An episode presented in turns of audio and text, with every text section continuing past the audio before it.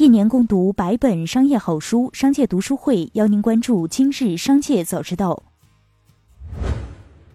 首先邀您关注今日要闻。受疫情影响，二零二零年职工医保和居民医保收入增速与同期相比下降十余个百分点。另一方面，基金支出压力不断增大。在国际国内经济形势复杂背景下。二零二零年，全国基本医保基金当期结存约两千七百亿元，累计结存三万亿元。但是，医保基金累计结存存在着不平衡、不充分的问题。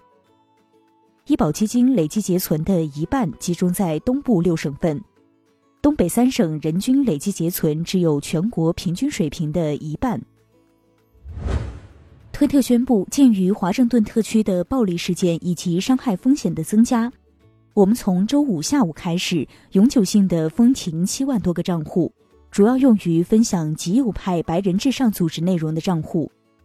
推特公司表示，这些账户被用于大规模分享与极右派白人至上组织相关的有害内容，并且主要致力于在整个推特上传播这种阴谋论。继续关注企业动态，腾讯 QQ 群兴趣部落发布部落停运公告。腾讯官方表示，由于业务发展方向调整，兴趣部落要与大家告别了。QQ 兴趣部落于二零二一年一月十一日起下架发布内容金豆充值功能，保留打榜评论功能。二零二一年一月二十五日下架所有功能。二零二一年二月二十六日，兴趣部落将关闭服务器，正式停止运营。近日，某招聘网宁德时代工人招聘中心发布多条与生产制造相关的岗位招聘信息。部分职位描述称，因年终订单暴涨，为鼓励大家春节继续留守加班工作，以保证公司出货，特设重大奖金激励。激励方案显示，不仅春节三天有法定三倍工资，二月份每天还额外奖励两百元。即该月不回家过年，一线工人的纯收入将达到一万三千一百元。华为技术有限公司公开一项名为“一种语音支付方法和电子设备”的专利。该专利摘要显示，本申请提供了语音支付方法和电子设备。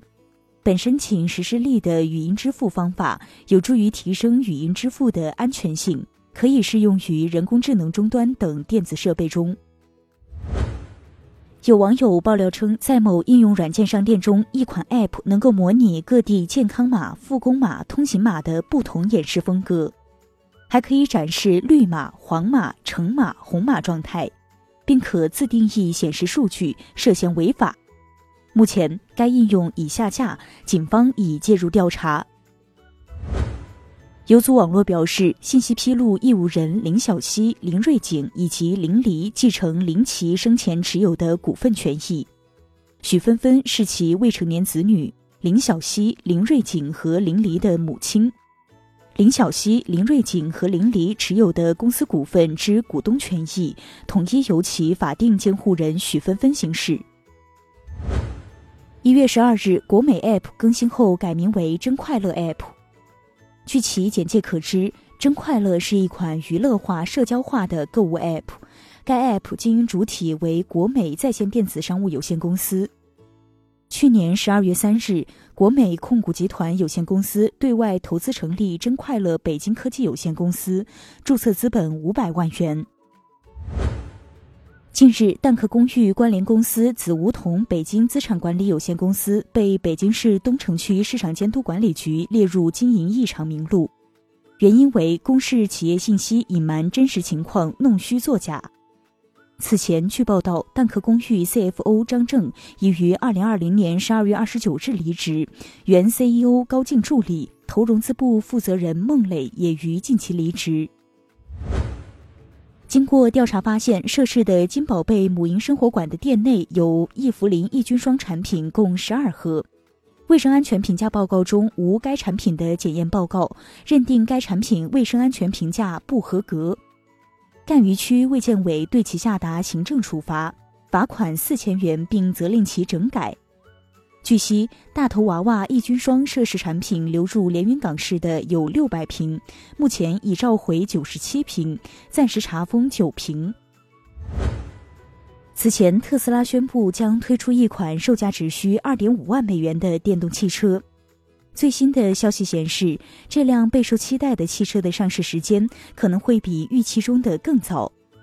据悉，特斯拉可能计划在明年生产这款售价更低的车型。